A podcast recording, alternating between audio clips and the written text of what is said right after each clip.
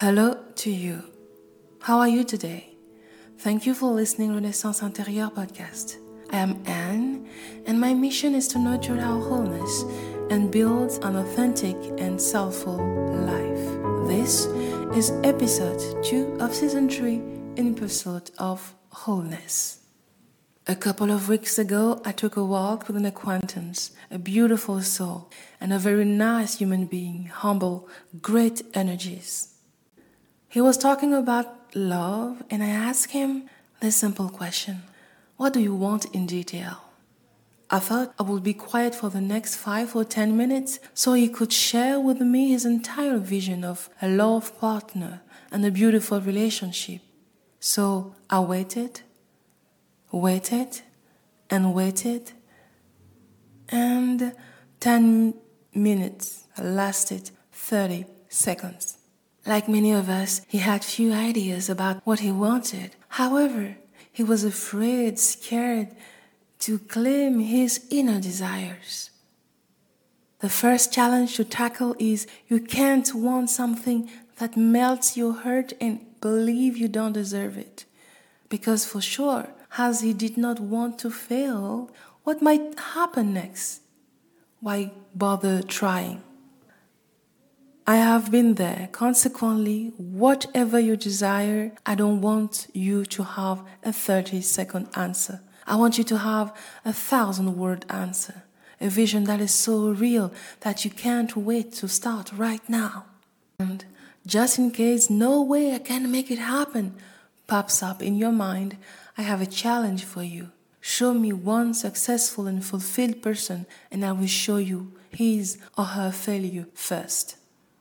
Even in the dictionary, failure comes before success, so that every one of us can build a magnificent psychology and spirituality when success comes. Success needs more preparation than failure. Someone who fails and perseveres is already successful within. You see, wholeness is not a fancy word. It is a stage of vibration that simplifies how to prepare yourself so that when the day comes, you are already enjoying your personal growth. You're calm, you're expecting it to happen. The second challenge that acquaintance needed to tackle is to realize he did not know anything about love. Knowing something means you have self authored your experience. You have spent an extravagant time with your beautiful self, asking questions about the future, and set at least a five year vision about your goal. It means you have listened to experts, read books, have investigated in your family surrounding. I know that because this is what I did in every aspect of my chosen life vision. Because at the end of the process, less than 10% of that past will be necessary for your future. And you can strive for the future you want if you are not lying to yourself.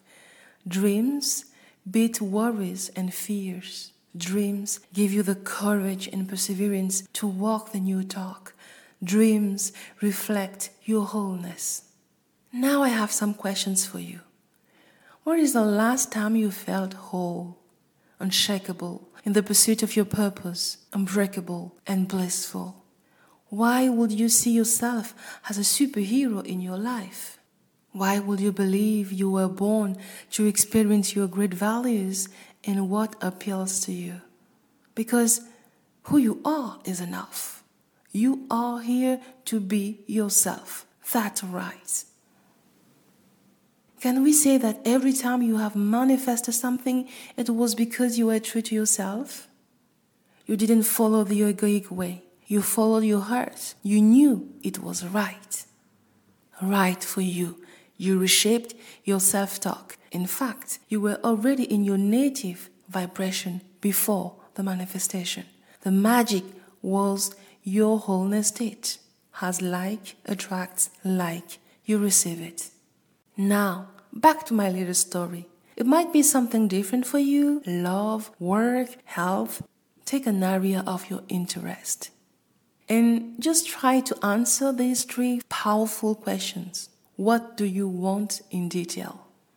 If you were face to face, what are the thousand words would you share with me about what you want? In such a way that I can envision where you're going, where you come from, and why this want is truly what you want.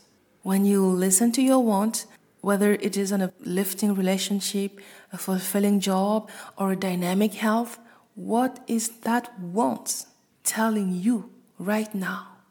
You see, I ask these questions because everything you want is already there in the quantum field. If it is in your life plan, for sure it will manifest. How do I know that? Because you can change the trajectory of your beautiful life. You can slow down or accelerate, but not change the plan. So, if it does not manifest, does one of the following reasons resonate with you? Reason one, it was not the right time. You were not prepared enough. Reason two, it was not the right soul want fit. Three, there was a higher purpose than what you thought you wanted. This is how I discovered three of the tools that nurture my wholeness. Tool one 40 days of commitment first. This is a spiritual hack for me, and it has been working so well that I use this tool in my personal and professional life.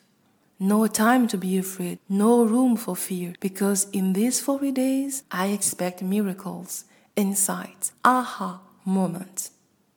And the main benefit you will get is what the American spiritual teacher Michael Beckwith called being consciousness, the level four of true manifestation, which is discovering the higher layer of who you are, a better version of you. The second tool that has a clarity effect during this process is inspired writing. I write because I want to receive information. And instead of calm, pace, or flow, you hear subtle noises. And if you truly pay attention, it is like someone is whispering to your ears.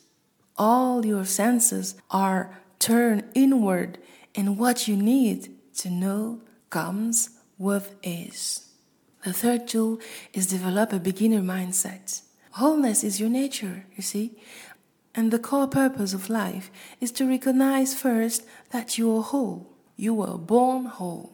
Wholeness is your gift, your birthright. However, you need to practice it by listening to the self, by asking powerful questions, and by always having a beginner mindset. The beginner mindset is what I've been practicing almost all my life without even noticing it. I have lived in several countries, landed in my dream jobs, encountered surprising support in my creative journey just because I thought if I dream about it and it felt right, now what? What is the next step? What is the process? To discover these three transformative tools, I had to be curious.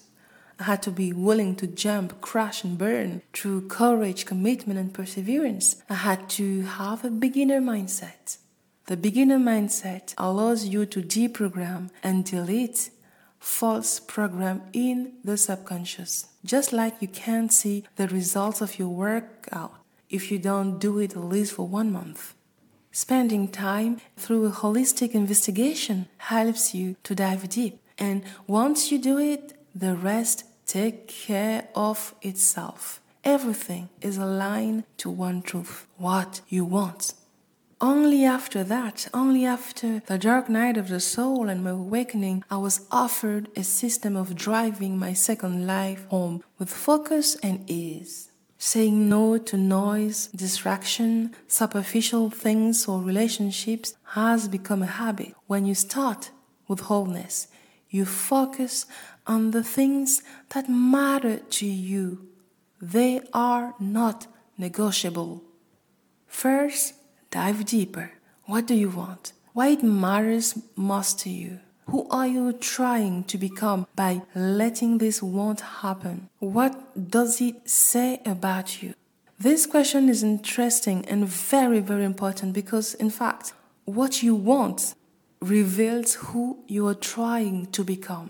And when you figure it out, you will recognize it is only a step. I call it the inner journey of the ideal, the ideal autopsy. Your ideal knows more about you than you know about it.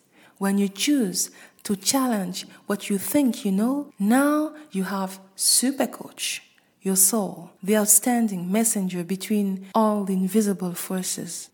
Your soul is your secret weapon to cut all the noise and let your wholeness speak.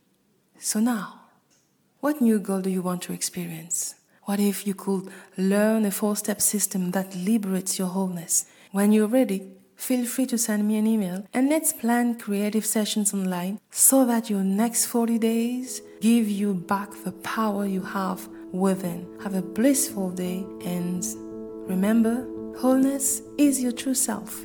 It is the path to your fulfillment. Bye for now.